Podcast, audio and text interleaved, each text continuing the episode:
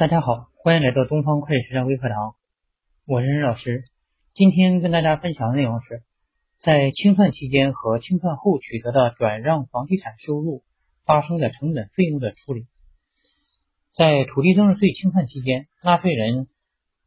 与主管税务机关出具房地产开发项目土地增值税清算结论通知书前取得的转让房地产收入，仍然按照规定预缴土地增值税。那么，主管税务机关出具了房地产开发项目的土地增值税清算结论通知书以后，纳税人取得的这个转让房地产的收入，按照国税函二零零六年的一百八十七号文件第八条规定，于每月终了后十日内向主管税务机关申报缴纳土地增值税。主管税务机关出具房地产开发项目土地增值税清算结论通知书后，有下列情形之一的，经主管税务机关核准，可于每年的十二月份调整清算结论：一、已经清算完毕的房地产开发项目又发生了成本费用的；